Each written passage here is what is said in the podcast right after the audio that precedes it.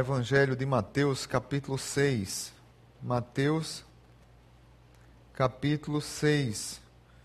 Vamos trazer a oração do Pai Nosso, texto muito conhecido de todos.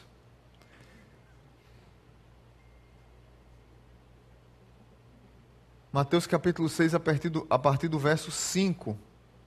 Diz assim a palavra de Deus. E quando orarem, não sejam como os hipócritas.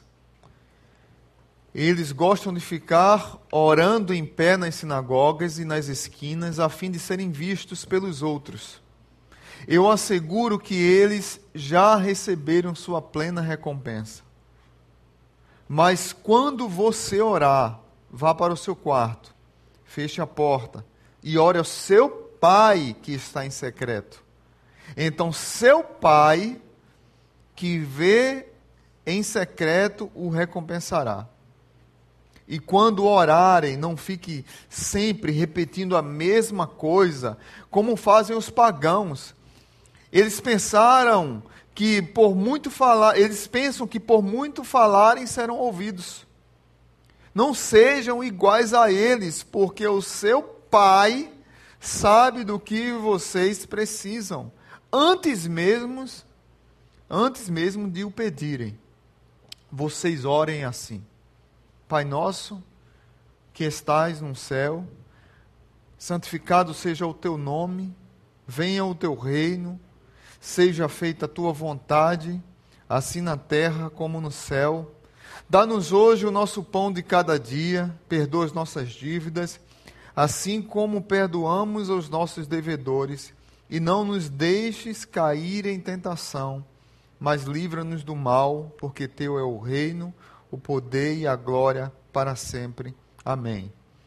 Pois se perdoarem as ofensas uns dos outros, o Pai Celestial também perdoará vocês.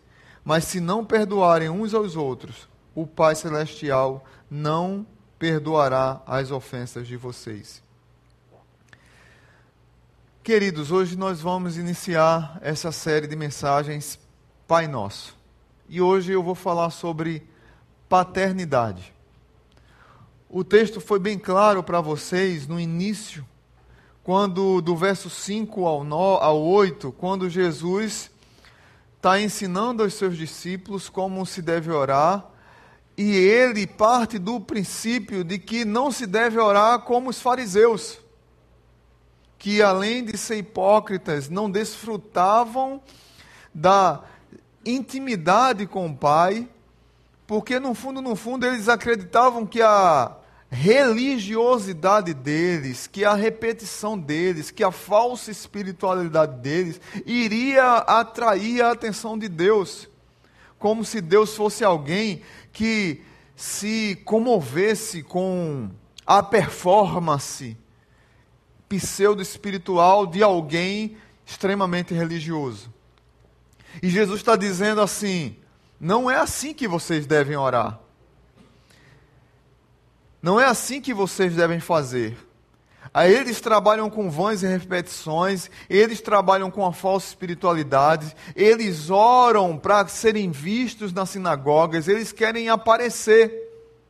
Isso não quer dizer que nós não devemos orar em público. A Bíblia ensina, Paulo ensina que nós devemos levantar a mão santa e orar em público. A Bíblia ensina também que nós devemos orar ajoelhado. A Bíblia ensina também que nós podemos orar em pé. A Bíblia também ensina que nós podemos orar sentado, andando, deitado. Não é, é não é isso que Jesus está falando. Não é contra o orar em público. O que Jesus está falando é orar hipocritamente é orar repetidamente, sem nexo, sem intimidade. Era isso que eles faziam. Como os profetas de Baal, que oravam repetidas vezes na aposta que fizeram com Elias e perderam a aposta. Porque era uma oração hipócrita para um falso Deus, de pessoas hipócritas que demonstravam a falsa espiritualidade de algo que eles não viviam. Jesus está convocando os discípulos que estão pedindo como que se deve orar. Jesus está trazendo uma oração cotidiana, simples, partindo do aramaico, partindo da, daquela comunidade, daquele povo, algo que era comunitário a eles, que era singular na vida deles, mas era algo cotidiano na vida deles e choca todos, porque Jesus começa dizendo: Pai nosso.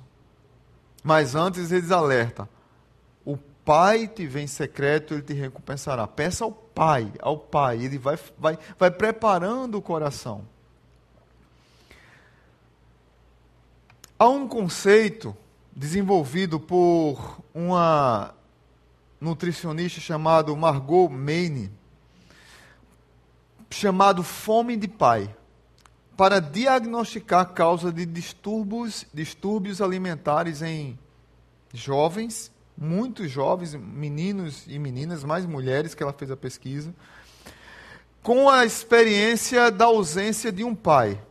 E que levava muitas dessas meninas e desses rapazes também a relacionamentos prejudiciais e problemas sérios com alimentação, tanto com distúrbio para comer muito, quanto com distúrbio para não comer, que gerava até anorexia. Esse conceito fome de pai, ele cresceu, a psicologia trabalha com ele até hoje, muita gente trabalha com ele, porque é algo que é real, e que, se cavar mais fundo, vai chegar nesse problema de relacionamento com o pai. Todos nós, em certo sentido, veja bem o que eu vou dizer agora, todos nós, em certo sentido, temos problemas de fome do pai. Por mais que o nosso pai humano seja perfeito, ele seja amoroso, seja carinhoso, tenha caráter, tenha hombridade, ele seja um imitador de Cristo. É, no fundo da história, nós sabemos que ele é pecador e que ele é igual a um de nós. Paul Auster, num livro chamado A Invenção da Solidão, que ele vai falar dessa fome do pai, desse desejo pelo relacionamento com o pai, ele diz que não é apenas o fato de sentir fome pelo Pai, nem mesmo, é, ele diz que nós não conseguimos deixar de sentir fome do Pai, nem mesmo na idade adulta. Até como adulto, e aí quando ele escreveu o livro já era adulto, ele sentia fome do Pai. Ele diz que procurava freneticamente por alguém que parecesse com seu pai, por algum resquício que podia suprir essa carência. Ele diz: Olha, não era que meu pai não gostasse de mim, eu sabia que meu pai gostasse de mim, mas ele parecia distraído. Ele parecia incapaz sem olhar em minha direção. Ele parecia que eh, não tinha, eu não estava ali. Ele parecia que vivia em outra realidade. E aí ele diz, uma certa ocasião, que eu achei interessante, quando eles foram para um restaurante, ele diz: Uma vez, quando minha família foi para um restaurante, estava lotado o restaurante, e tivemos que esperar por uma mesa meu pai ficou entediado e me levou para fora do restaurante para ficar esperando lá. E apareceu uma bola de tênis, não sei de onde. Na verdade, não apareceu uma bola. Ele quis dizer que o pai dele fez uma bola. E para ele aquilo foi o máximo. Ele era criança, o pai fez uma bola e colocou uma moeda na calçada.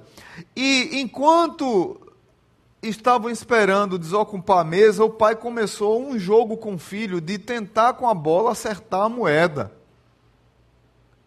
E aí Paul Auster diz assim, olhando para trás, nada poderia ter sido tão banal, ou mais banal que isso. No entanto, o fato de ter sido incluído e de meu pai ter, perdido, ter pedido casualmente para que eu pudesse compartilhar do seu tédio, quase me matou de, de felicidade, quase me matou de alegria. Um escritor adulto participando da vida tediosa do pai naquele momento, para ele quase o matou de felicidade. Quantos de nós não somos assim? Tem esse buraco na nossa alma, da fome de um pai, ou da fome do pai ou do desejo da atenção do pai, da intimidade do pai, da de ter a identidade ela completa, de sentir o coração cheio. Como nós cantamos aqui, És o bom, bom pai. Quem tu és? És o bom, bom pai. Isso é o que tu és. E quem eu sou? Quem eu sou? Sou amado por ti. Quantos de nós queremos trazer esse, é, queremos satisfazer esse buraco na alma, essa dor, essa angústia com a relação com o nosso pai terreno. E sempre vai ficar um pouco desse, de, desse espaço não preenchido. E nós nos frustramos e nós lamentamos e nós sofremos porque só é preenchido com Deus, o bom Pai. E é isso que Jesus quer trazer na oração do Pai Nosso. Pai Nosso. Pai Nosso. Ele enfatiza essa bondade libertadora de Deus para a nossa vida. É a essência dessa oração é, é demonstrar essa identidade de Deus como Pai e de trazer para nós a completude de uma identidade que nós temos de filhos. Mas como, queridos, nós vivemos nessa incompletude e carregamos muitas vezes na nossa vida medo, culpas, remorsos, amarguras, falta de amizade. Não andamos com os braços abertos do jeito que Deus anda com braços abertos para nós. Nós travamos muitas vezes.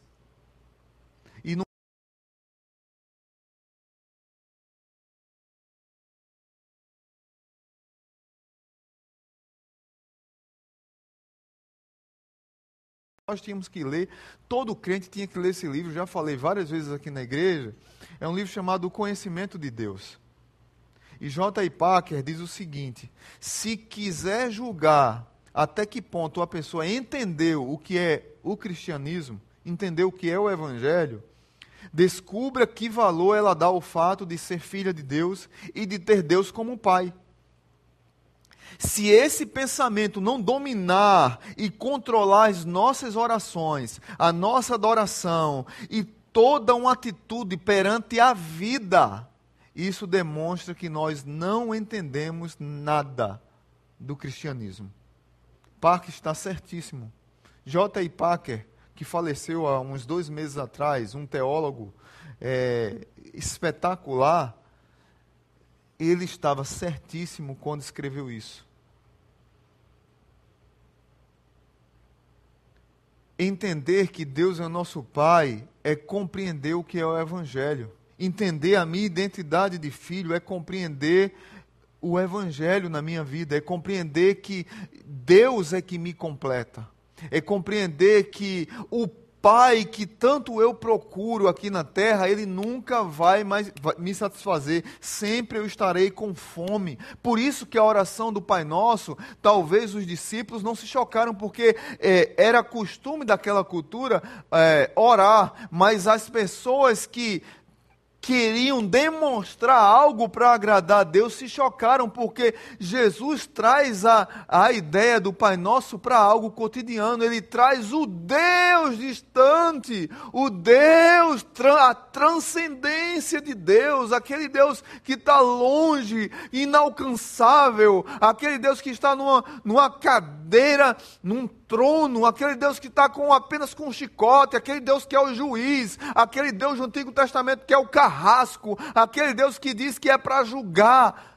Ele traz esse Deus que foi criado na mente daquele povo para perto e diz assim: Ele é Pai, Ele é meu Pai, Ele é o seu Pai.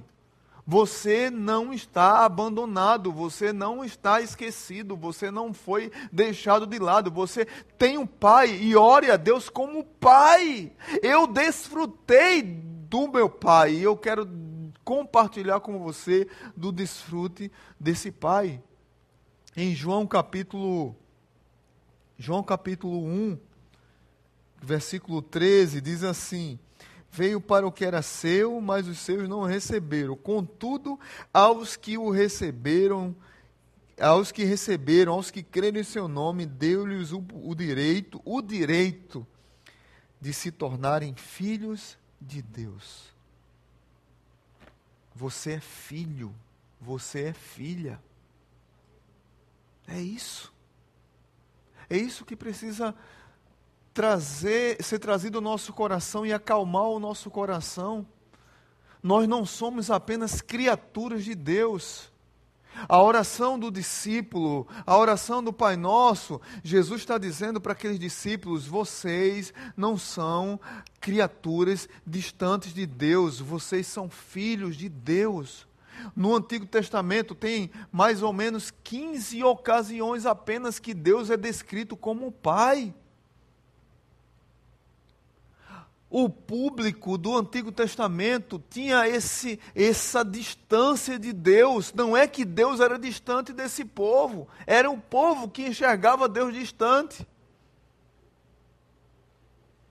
Mas o problema é que à medida que nós vamos, o problema não, o bom é à medida que nós vamos crescendo espiritualmente, Deus vai ficando maior, mas a gente compreende que apesar dele vai ficando maior, ele é o nosso pai. E no Antigo Testamento eles viam Deus tão distante que apenas 15 ocasiões no Antigo Testamento demonstra Deus como um pai. Jesus traz dois aspectos que eu, que eu, eu não vou. É, a mensagem hoje é uma reflexão geral, mas dois aspectos importantíssimos que eu queria que você guardasse nessa oração. A primeira delas é a intimidade. Quando Jesus diz Pai, ele está falando Abba. Ele está falando paizinho. Jesus está chamando o Deus transcendente, poderoso em batalhas, Senhor dos exércitos, Rei dos reis, Senhor dos senhores, juiz sobre todas as nações. Jesus está chamando ele de paizinho. Que coisa linda, né, gente? Ele é meu paizinho. Ele é simples. Ele está do meu lado, Ele está comigo. Jesus está me convidando a entrar na intimidade do Paizinho. E aí eu acho lindo a relação de filhos com pai, de abraço de filhos com pai, de beijo de filhos com pai, de brincadeiras de filhos com pai, de relacionamento de filhos com pai. E quando eu vejo Jesus dizendo assim: Olha, Deus é paizinho. Eu me vejo e eu vejo você, eu vejo sua vida, seu filho, sua filha nos braços do paizinho. A visão que eu tenho quando eu vejo Jesus chamando Deus de Abba, de paizinho, é é um abraço tão poderoso, é um é um Deus tão carinhoso que eu me perco nos braços dele, que não dá para ver o filho. É que lá nos braços do paizinho eu a minha identidade é revelada. Eu sou filho. Quem tu és? É pai. Quem eu sou? Eu sou filho. A minha identidade é carimbada, as minhas digitais são colocadas, eu sou filho. Então, o primeiro aspecto que você vê aqui é da intimidade. Paizinho, eu, eu fico tentando imaginar os fariseus chocados ouvindo Jesus dizer isso. Ao ponto que depois queriam apedrejá-lo, porque Jesus chama Deus de Pai, e ainda por cima, depois Jesus diz lá em João que Jesus é, é antes que Abraão existisse, eu sou, eu sou Deus. Mas lá em João, capítulo 1, verso 18, Jesus tem autoridade para falar da intimidade, dessa intimidade que eu estou dizendo, porque João capítulo 1, verso 18 diz assim: Ninguém jamais viu a Deus mas o Filho unigênito que está junto do Pai o tornou conhecido. O que Jesus está dizendo para os discípulos é: Eu conheço Abba, eu conheço o Paizinho. E eu quero dizer para vocês que vocês agora têm um Paizinho. Vocês estão com um buraco no coração vocês estão com o coração angustiado, vocês estão com o coração silenciados, vocês estão com o coração aflitos, porque vocês estão com fome de pai. O paizinho chegou. Eu conheço o paizinho. Eu quero dizer para você que o paizinho quer ter intimidade com você também. Por isso que a oração do Pai Nosso ela é muito mais do que uma reza.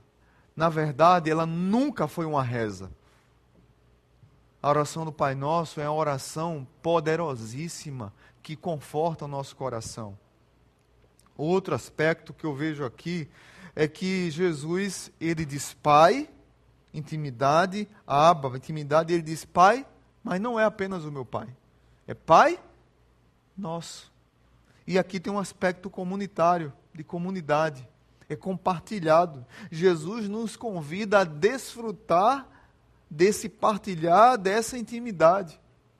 Jesus nos convida a dizer assim: olha, essa dor, essa angústia que está no teu coração, essa solidão que está no teu coração, ela pode ser suprida não só não só porque ele é nosso pai íntimo, mas ele é pai nosso. Além de ser pai nosso, nós somos irmãos. Você foi adotado. Porque o único filho é quem? Jesus. É ele mas você foi adotado, você agora faz parte da família e você tem os mesmos direitos que Jesus tem. Jesus convida você a desfrutar dessa comunidade que tem Deus como Pai, como um aba, como um paizinho. Certa vez me peguei questionando, eu me questiono muito sobre essa questão de orfandade. E uma das, das últimas questões, eu não tenho a resposta, eu vou logo dizendo. Uma das últimas questões que eu me peguei foi: qual é o pior? Ser órfão pela morte de um pai ou ser órfão de pai vivo? Qual é o buraco pior no coração? Você perder um pai ou seu pai está vivo e você não ter pai? E isso talvez seja um dilema que machuca muita gente. Isso machuca a minha vida, isso machuca a sua vida, isso machuca a vida de alguém que lhe conhece. E quando a gente senta para conversar com as pessoas que sofrem com esse problema, por isso que eu estou dizendo aqui, eu não tenho uma resposta para isso. Mas eu tenho a solução para tapar esse buraco. Está aqui, eu acabei de falar. É o pai, o bom pai, o paizinho que nos preenche. James Smith, no livro Na Estrada com Agostinho, ele diz que todo filho que procura um pai ausente e distante está na estrada para encobrir um desejo mais profundo. Que tal pai venha procurá-lo. Que a flecha da fome do pai seja revertida e o pai volte. Assim nós teríamos a certeza de que ele pensar em nós, procurando-nos, amando-nos o que fazer com a fome de pai, além de desejar profundamente ser visto e conhecido por aquele que nos criou? O que ele está dizendo aqui é o seguinte: no fundo, no fundo, todos nós que somos filhos queríamos ser observados por nosso pai, queríamos ter a atenção do nosso pai, queríamos que nosso pai olhasse para nós. E aí eu vou voltar para a palavra de Deus de Gênesis até Apocalipse, é Deus em busca dos seus filhos. Porque muitas vezes nós somos filhos rebeldes e que, por achar que Deus, o Paizinho, está tão distante, diz assim: Eu não vou procurar porque ele está distante mesmo, ele é longe mesmo, ele é o juiz, ele é o soberano. Já, você já percebeu alguns irmãos orando? Irmão, o irmão podia fazer uma oração. Senhor Deus soberano, poderoso, glorioso, juiz, Deus de todas as nações, Criador do céu e da terra, mas nos chama de Pai. Você vê nas nossas orações como nós somos distantes do Pai. E isso reflete na nossa vida, na nossa angústia, que nós vamos dando as costas para Deus, porque nós vamos né, apenas tratando Deus como Deus Todo-Poderoso, mas Deus está dizendo: ei filho, ei filho, vem filho, vem cá, vem cá, vem cá. Você não precisa ter fome do Pai, eu estou aqui.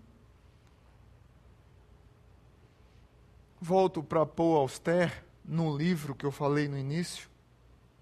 Me marcou muito, eu li esse livro há pouco tempo a invenção da solidão. Eu esqueci de perguntar a Marco como é que se chama, como é que se chama poeta em francês, porque ele é francês. Ah, mas no livro A Invenção da Solidão, ele lembra de uma outra cena que tem a ver com esse buraco no, na nossa alma. Uma vez, quando eu ainda morava em Paris, ele escreveu para mim dizer que havia aí, ele falando do pai dele, né? E, perdão, ele não é francês, ele morou na França, ele é americano. Uma vez, quando eu ainda morava em Paris, ele, meu pai, me escreveu para dizer que tinha ido a uma biblioteca, biblioteca, pública para ler alguns dos meus poemas que apareceram numa edição de uma revista francesa chamada, vou falar em português, Poeta. Imaginei-o, e aí Paul Auster, na sua mente imaginativa de poeta, ele diz assim: Imaginei-o em uma sala grande e deserta, no começo da manhã, antes de ir trabalhar, sentado em uma daquelas mesas grandes, com o casaco ainda vestido, debruçado sobre as palavras que deviam ser incompreensíveis para ele. Tentei manter essa imagem em minha mente, justamente, juntamente com todas as outras que nunca serão esquecidas. Nós estamos sempre em busca de saciar essa fome de Pai. Essa imagem nos traz, por outro lado, o reflexo da graça de Deus. Quando Paul Auster percebe que o pai dele vai numa biblioteca para ler uma poesia dele, acende uma chama da graça divina, a centelha da graça divina penetra no coração desse escritor. A graça do Pai que nos procura. O pai não sabia como procurar o filho, ele nunca teve uma boa relação com o filho. Mas ele foi atrás dos livros do, do livro do filho, porque de certa forma ele também queria encontrar o filho e não sabia como. E aí, nós enxergamos isso na parábola do filho pródigo. O pai sempre esteve lá, o pai sempre estava à espera do filho. Eu fico tentando imaginar aquele pai toda tarde indo para a beira do portão esperar o filho voltar. E o outro filho perdido dentro de casa, e o pai sempre estava disponível.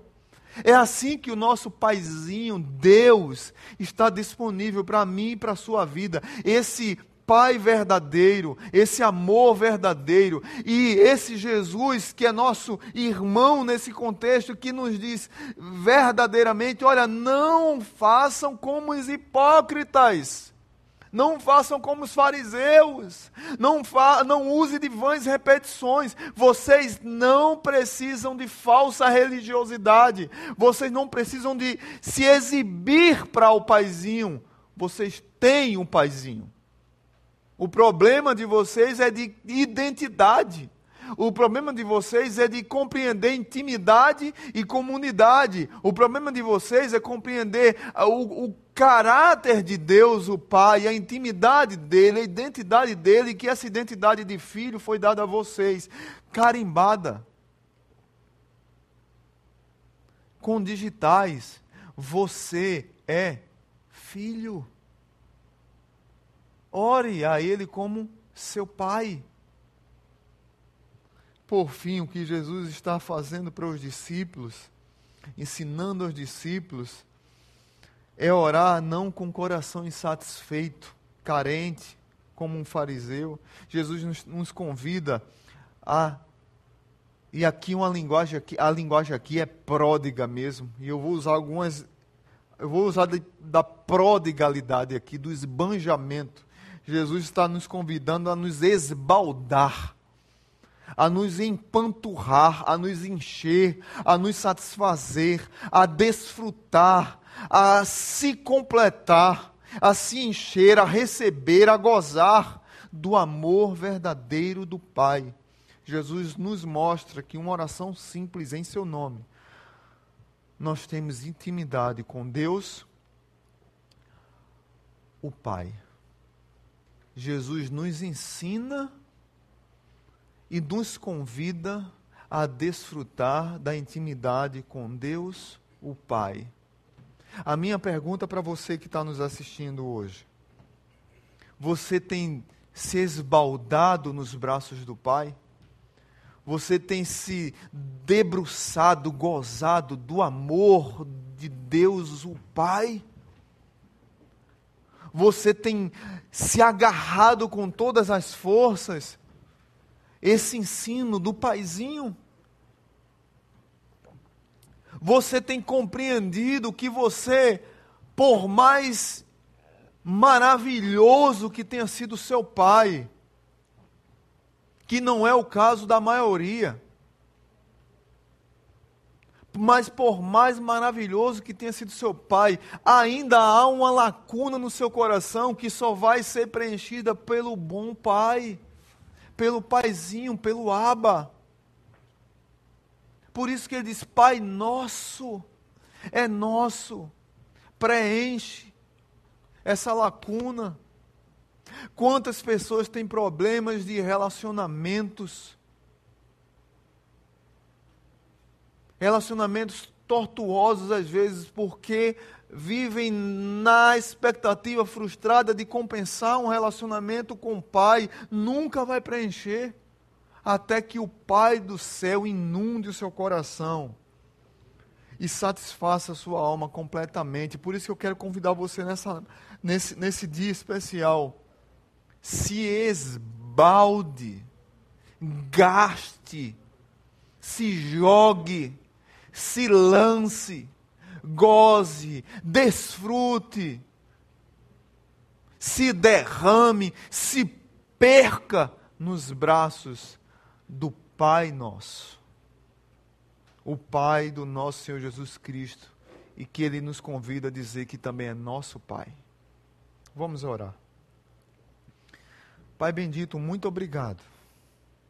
Muito obrigado porque nós podemos orar Pai nós podemos dizer que temos um pai, mas não é só um pai, nós temos um paizinho.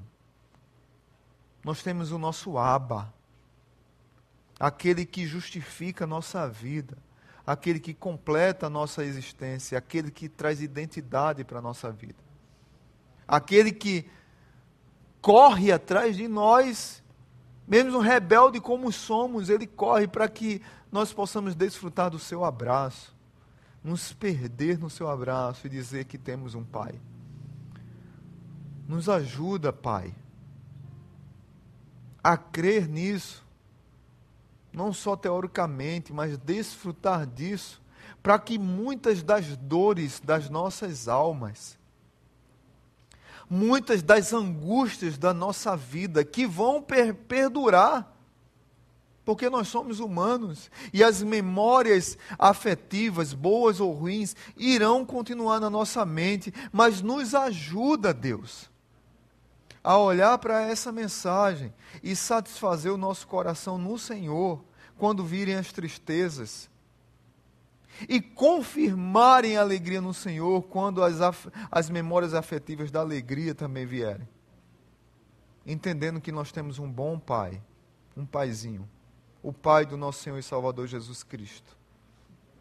Que o amor de Deus, o Pai, a graça maravilhosa de Jesus e a comunhão do Espírito Santo esteja sobre tua igreja, para a honra e glória de Jesus. Amém, amém e amém. Um beijo no seu coração e que Deus te abençoe.